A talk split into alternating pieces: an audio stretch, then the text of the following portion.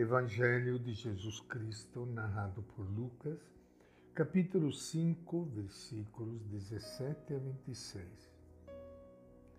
Aconteceu que certo dia Jesus estava ensinando. Estavam aí sentados fariseus e mestres da lei, vindos de todos os vilarejos da Galileia, da Judéia e de Jerusalém. E Jesus tinha um poder do Senhor para fazer curas. E eis que chegaram alguns homens carregando um paralítico numa maca. Tentava levá-lo para dentro e colocá-lo diante de Jesus. Como não encontravam modo de levá-lo para dentro por causa da multidão, subiram ao terraço. Entre as telhas, o baixaram com a maca, bem no centro, diante de Jesus. Vendo a fé que eles tinham, Jesus disse: Homem, seus pecados estão perdoados.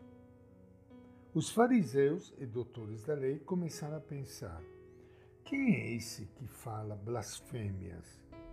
Quem pode perdoar pecados a não ser Deus somente? Conhecendo os pensamentos deles, Jesus lhes respondeu: Por que vocês pensam assim em seus corações? O que é mais fácil?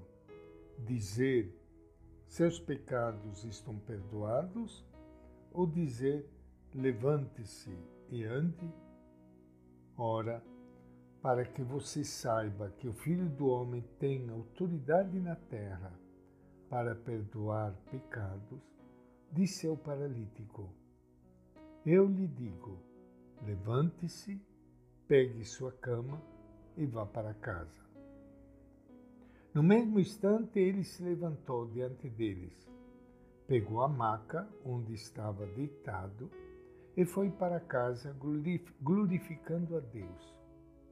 Todos ficaram maravilhados e glorificavam a Deus. E cheios de medo dizia: Hoje vimos coisas extraordinárias. Esta é a palavra do Evangelho de Lucas. Iniciando hoje o nosso encontro com o Evangelho de Jesus, Quero saudar e cumprimentar a todos vocês, amigos ouvintes, em todos os lugares do nosso Brasil e até fora do Brasil, para onde chegam as ondas da Rádio Imaculada Conceição e também pelo Facebook, YouTube, Instagram, a Palavra de Deus que chega em todo lugar para levar mais vida e esperança a todos. Jesus, como nós estamos vendo todo dia no Evangelho, é uma luz. E nós todos queremos que esta luz possa iluminar todos os cantos da terra possa chegar a todos os corações, para que todos tenham mais vida e vida em plenitude. Conforme a mentalidade da época, as doenças eram consequência do pecado. De fato, o pecado é um mal que fica encoberto, mas prejudica o pecador e pode causar grandes estragos na sociedade por isso que Jesus ataca o mal pela raiz. Quando ele diz: seus pecados estão perdoados. Jesus ensina dentro de uma casa, o lugar coberto. O lugar está cheio. E entre os presentes estão também os fariseus e os doutores da lei, vindos da Galiléia, da Judéia e até de Jerusalém. O fato parece estranho. Isso se explica caso a fama de Jesus já tivesse se espalhado por toda a Palestina.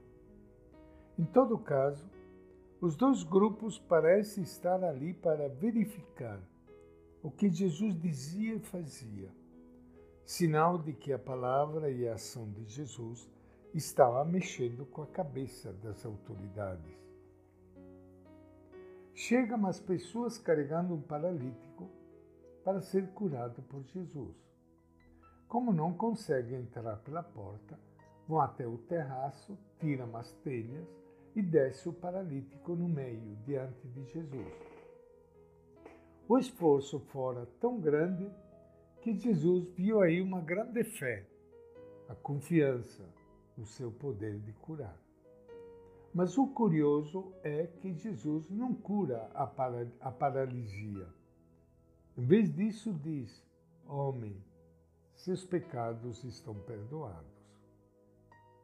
Para entendermos isso, precisamos nos lembrar de que, para os antigos, as doenças eram causadas pelos demônios e pelos pecados. Ora, perdoando os pecados, Jesus estava curando o mal pela raiz, eliminando a causa e não simplesmente os sintomas.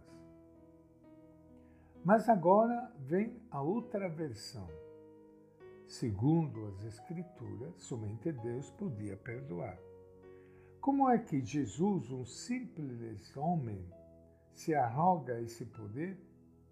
Pensa assim os doutores da lei e os fariseus. Jesus percebe logo o que estavam pensando e desafia. O que é mais fácil? Perdoar os pecados ou curar? Aí Lucas escreve: Para vocês ficarem sabendo que o Filho do Homem tem poder para perdoar pecados, eu ordeno a você: levante-se, pegue a sua cama e volte para casa. E assim acontece. Jesus cura a causa e os sintomas, liberta por dentro e por fora, no espírito e no corpo. E faz isso de graça, ao passo que naquele tempo o perdão dos pecados era conseguido no templo em troca de ofertas e sacrifícios. Talvez até fosse por isso que os doutores da lei e os fariseus se incomodavam. E esta é a nossa reflexão de hoje, do Evangelho de Lucas.